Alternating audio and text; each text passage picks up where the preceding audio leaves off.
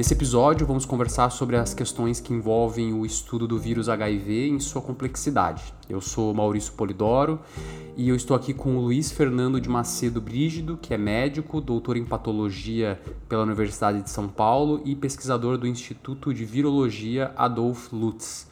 É, obrigado pela sua participação aqui, Luiz. Tudo bem contigo? Tudo bem, obrigado pelo convite.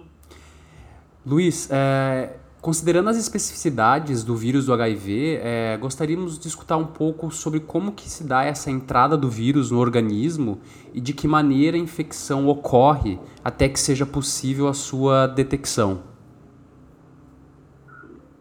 Bem, o vírus, ele, como qualquer vírus, né, como esse coronavírus que está dando a pandemia agora, a HIV é uma pandemia também, mas que já estava basicamente esquecida como pandemia por causa que muitas coisas já foram feitas para controlar o vírus. Mas também é um vírus que afeta é, todos os continentes e todos os países. Mas o HIV, como qualquer vírus, ele para entrar numa célula, ele, ele precisa, ele para ele poder existir, ele precisa entrar numa célula, porque os vírus só vivem se eles replicarem, se eles fizerem parte de sua, seu ciclo de vida dentro de uma célula.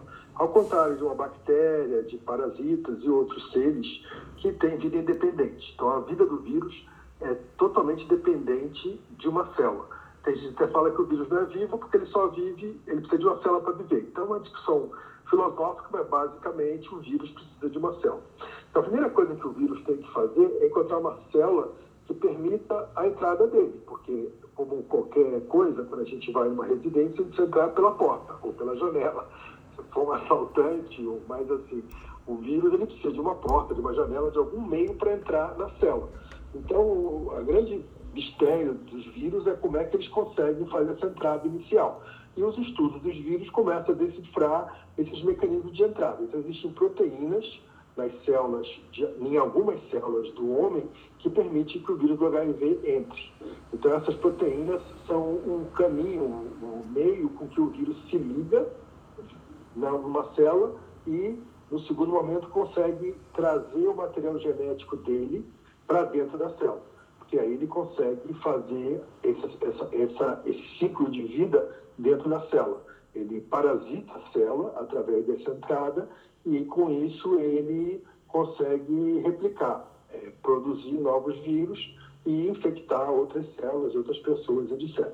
Então, basicamente, essa é a forma que ele entra no organismo, ele infecta a pessoa. Para fazer isso, é, ele tem que, ele, ele, a pessoa, a maioria dos vírus, como sarampo, por exemplo, se a pessoa teve uma vez sarampo, ela não pega mais sarampo. Mas a primeira vez, a, a ideia é a mesma. O vírus do sarampo entra através de um, de um, de um receptor e, e, e, encontra uma célula permissiva e replica. A diferença do HIV de outros vírus como o sarampo é que ele é persistente. Uma vez que ele entra no organismo, ele consegue se manter dentro do genoma da célula. E com isso ele fica meio protegido de ataques de sistemas de defesa que nós temos, anticorpos, células de defesa, inúmeros mecanismos para se defender. Mas esses mecanismos demoram um tempo para se desenvolver. Depois que o vírus é, entra e começa a replicar, é que esses mecanismos estão sendo acordados, despertados, estimulados para produzir uma resposta contra o vírus.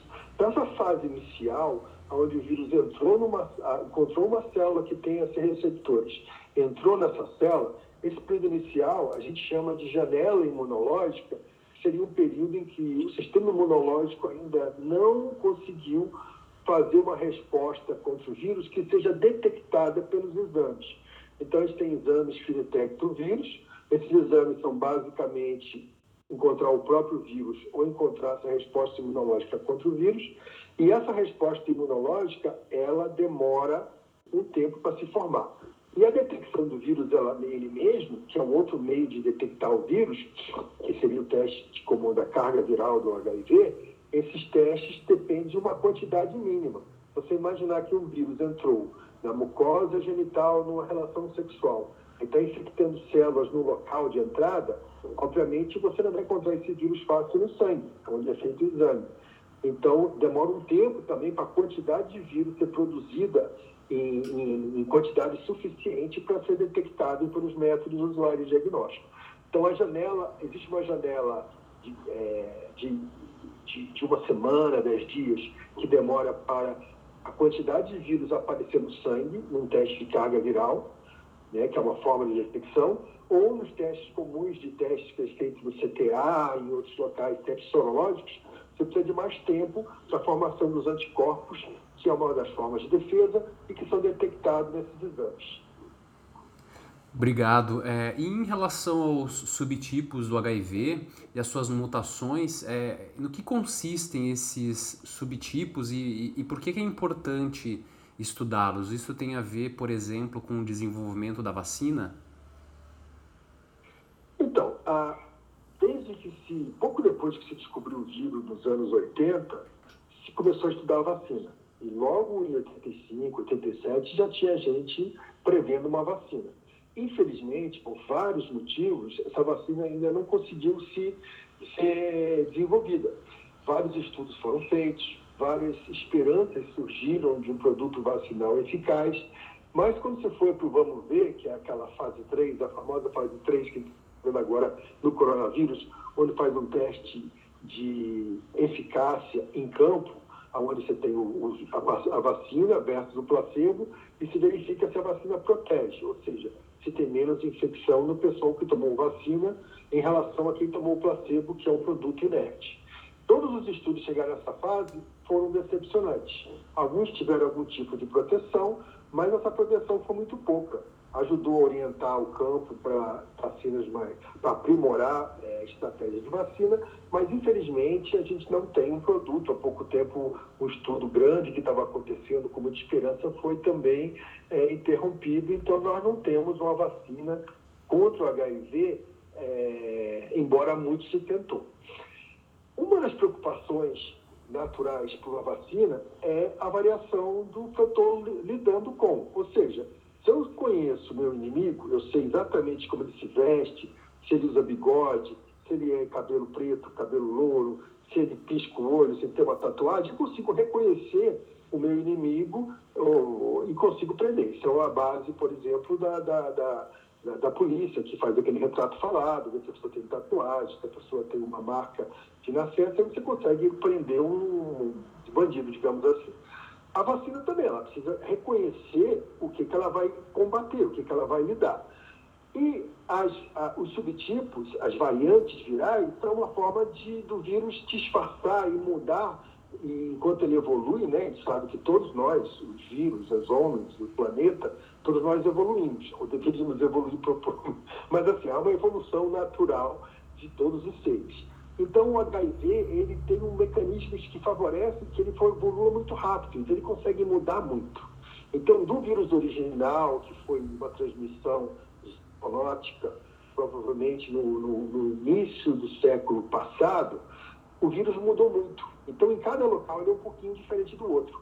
Mesmo uma pessoa infectada, se eu conseguir, é, se eu pegar o vírus do sarampo, que é um exemplo, esse vírus vai ser muito parecido em todas as pessoas, ele muda quase nada. Ele evolui também, mas ele evolui muito devagar, ou evolui com poucas mutações. O HIV tem muita mutação, tem muita modificação, faz parte da forma dele viver.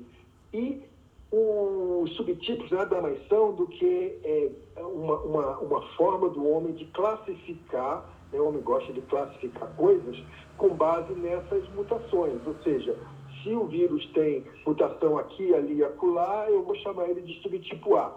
Se ele tem mutações nesse, nesse aqui, eu vou chamar de B. Então, olhando o genoma do vírus e olhando as diferenças do genoma, eu consigo separar em grandes grupos que seriam os subtipos.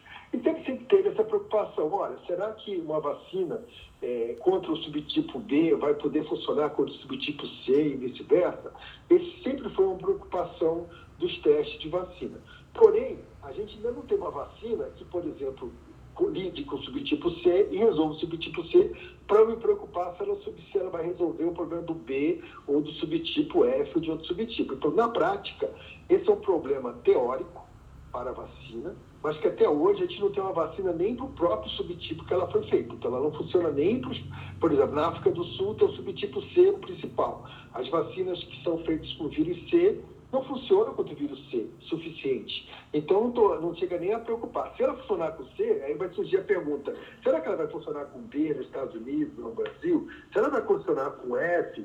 no que tem na Argentina, no Brasil, eu vou saber, eu vou ter essa preocupação quando eu tiver uma vacina contra o C e isso vai se tornar um problema. Então, esse é um problema teórico, mas que a gente está muito longe ainda disso ser a nossa preocupação. Nossa preocupação é uma vacina que funcione pelo menos contra o subtipo que ela foi feita.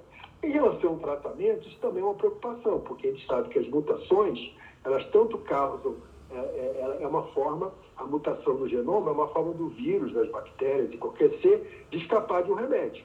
Então, se eu tomo, por isso que a gente não pode tomar antibiótico de uma forma é, errada, porque eu vou estar selecionando, vou estar, vou estar pressionando minhas bactérias a fugir do remédio. Então, eles não, eu tomo, somente se a dose não é apropriada, eu vou selecionar variantes que têm mutações que são resistentes àquele remédio.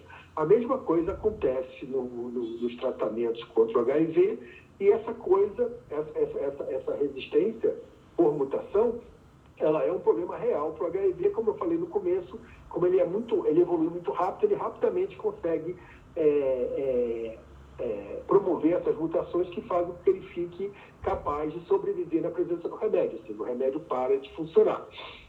Então, para os tratamentos, as mutações são fundamentais, existem mutações conhecidas, que você, tendo essas mutações no seu no genoma do vírus, esse vírus consegue crescer mesmo na presença do remédio. Aí eu tenho que trocar o remédio e a solução para isso é eu tratar direito e evitar que as mutações aconteçam no primeiro momento.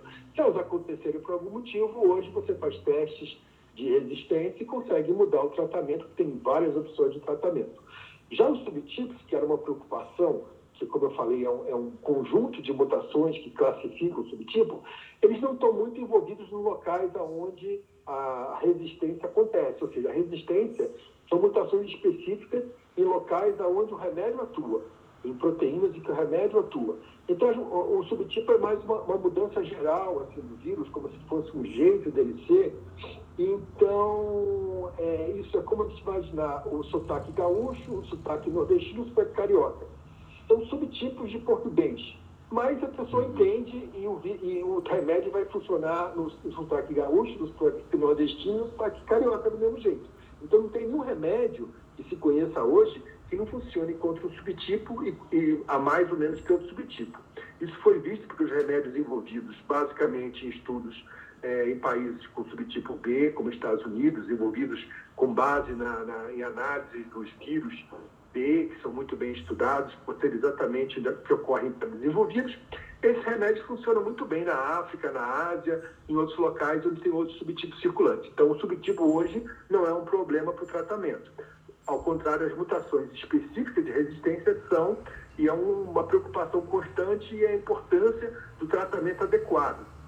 Tomar a dose certa, ter adesão, tomar regularmente o remédio, para poder manter a supressão constante, não dar chance do vírus selecionar é, resistência e fugir do tratamento. Obrigado. E o doutor menciona essas diferenças dos tipos a partir de alguns locais, é, de alguma, alguns países. Esses tipos, eles têm alguma relação com a, com a posição geográfica ou com o indivíduo? Como que é? Então, o vírus surgiu na África, como nós também. Nós, humanos, surgimos na África, uhum. tem esse preconceito, ah, o vírus é africano. Não, nós também somos africanos. Saímos da África, ocupamos o planeta, o vírus saiu da África, ocupou o planeta. A vantagem é que ele aproveitou o avião, que a gente não tinha na, quando no início da, da, da, história da humanidade não existia isso, foi a pé.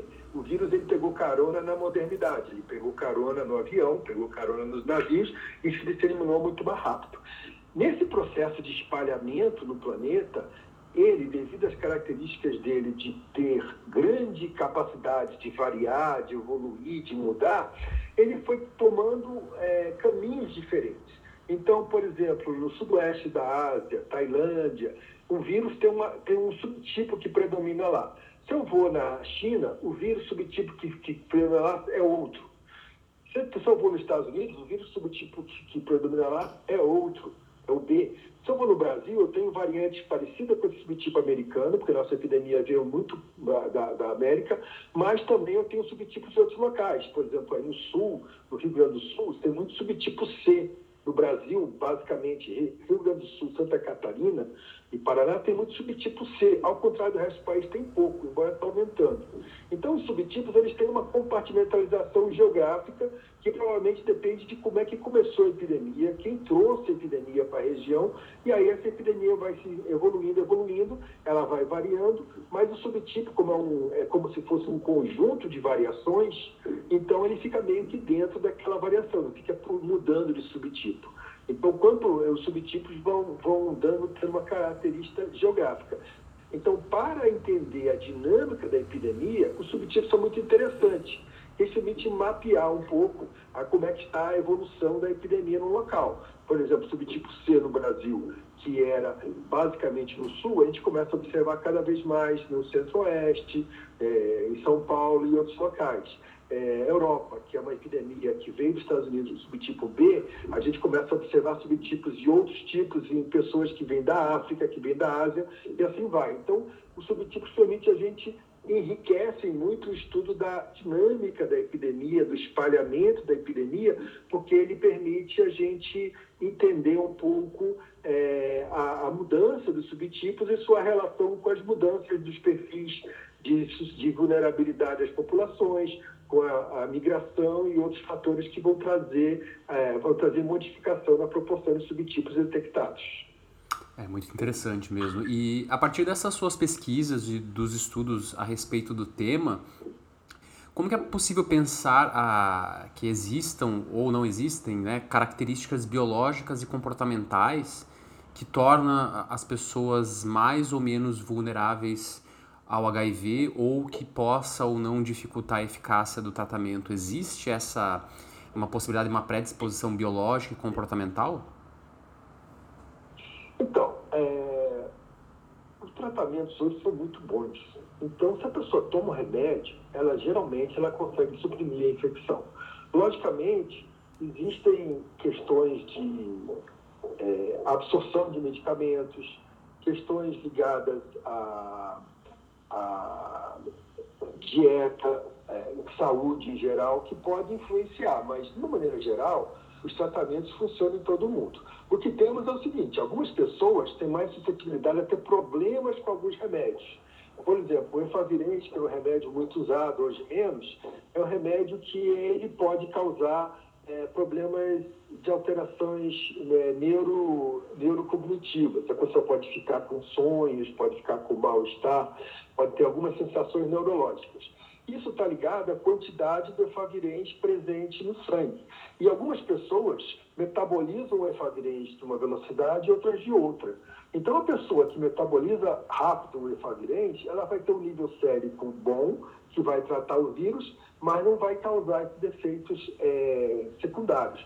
Já uma pessoa que metaboliza mais lentamente, ele vai acumular mais efavirenz e pode ter mais efeito colateral. Ao ter efeito colateral, a pessoa pode parar de tomar o remédio porque acha que o remédio está fazendo mal. Então, esse tipo de relação entre o mal-estar causado por um remédio, efeito colateral, com a, a, a, um ou outro medicamento, isso pode levar à falta de adesão, e essa falta de adesão ela vai ser um fator de, que o remédio não vai funcionar. Então, indiretamente, sim, dependendo da constituição da pessoa e principalmente da, da, da, da, da aderência da pessoa às normas. Uma pessoa que tem uma vida mais é, desregrada, que esquece medicamento, não vai tomar corretamente, tanto que uma pessoa mais certinha, que sabe a hora que tomou, que a hora que não tomou. Então, esses, essas coisas indiretas, elas podem afetar a eficácia do tratamento, mas diretamente um remédio ele funciona em todo mundo. O que modifica é o comportamento de cada um e esse comportamento vai influenciar na, na da quantidade de remédio no sangue, que eu preciso ter uma quantidade mínima para garantir o funcionamento da supressão que eu quero com o remédio e a quantidade do remédio está associada a esses efeitos colaterais que uma pessoa vai ter, outra não vai ter, e as que têm vão ter mais dificuldades de tomar o remédio, por isso elas têm que ir no médico, tentar trocar a medicação para tomar uma medicação que seja mais adaptada, mais adequada para o perfil de cada um, ao horário de tomar, a forma de tomar, a efeitos colaterais. Antigamente os remédios tinham muito mais efeito colateral, diarreia, dor de cabeça, mal-estar. Hoje os remédios estão melhorando muito, então esses problemas são menores, mas ainda existem e tem que ser uma coisa que, é uma, que tem que ser compartilhada com o paciente, com o seu cuidador, com o seu médico, enfermeiro, agente de saúde, para poder entrar numa, num acordo onde todo mundo fique feliz, ou seja, menos o vírus. Ou seja, a pessoa toma o remédio, os médicos têm o remédio para dar, de preferência mínimo de remédio possível para suprimir, e que seja capaz de manter o vírus em xeque. Legal. E baseado na, na, na, situação da, da pandemia hoje, digo, da, da epidemia de HIV hoje, o que o, professor vê como necessário para melhorar a capacidade do Sistema Único de Saúde em identificar a infecção por HIV, incluir os sujeitos no sistema de tratamento de uma maneira imediata? Então, essa é uma questão é, muito importante, porque a gente está meio que acomodado, a, a, os profissionais de saúde e a população, ao HIV que está resolvido. A gente, quem viveu como eu nos anos 90, nos anos 80, viu a epidemia num outro cenário, onde a, a, a AIDS era uma doença mortal que causava muito sofrimento na sociedade, é, pessoas próximas morrendo, a gente tinha isso na mídia diariamente. Com o advento dos remédios no final dos anos 90 e principalmente no final dos anos 2000 com o aprimoramento do tratamento, a AIDS ficou uma coisa assim meio que esquecida, porque ela está é, controlada pelo tratamento e as pessoas estão menos preocupadas. As pessoas mais jovens nem viram essa fase, às vezes ouviram falar de Cazuza e de Roberto Russo e outros, é, Renato Russo, e outras pessoas que tiveram AIDS, morreram e sofreram, e isso hoje não existe mais. Então as pessoas hoje estão menos assim é, preocupadas com HIV. Então, isso é uma preocupação na, na, para as pessoas, elas se preocupam com o diagnóstico, o uso de preservativo, o uso dessas metodologias de prevenção como PrEP, que é, que é prevenção com medicamento, elas são menos procuradas que as pessoas não se percebem em risco da infecção, ou percebem que se tiverem infecção, elas têm como resolver sem problema. Elas não notam que tomar um remédio todo dia é uma coisa complicada, que um remédio, por melhor que seja, ele sempre tem seus efeitos colaterais. Sempre é uma, é uma, é uma, é uma coisa que a gente puder não ter, é melhor. Então, essa preocupação, ela diminuiu na pessoa, na comunidade e na sociedade. No sistema de saúde, com tantas deficiências que a gente tem, essa questão de, de, de tratar o HIV ela está meio que no automático. A pessoa vai, tem, tem, tem, tem os exames automatizados, tem, tem acesso ao remédio grátis.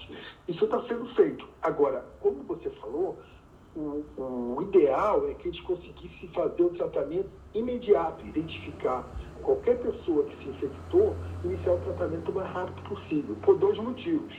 Uma, que o tratamento imediato, ela para o efeito danoso do vírus sobre o organismo. E isso, teoricamente, a pessoa vai ter uma qualidade de vida melhor, uma capacidade de responder o vírus melhor e menos, menos dano pelo vírus. Então, e não menos importante, a pessoa que trata imediato, ela para de transmitir.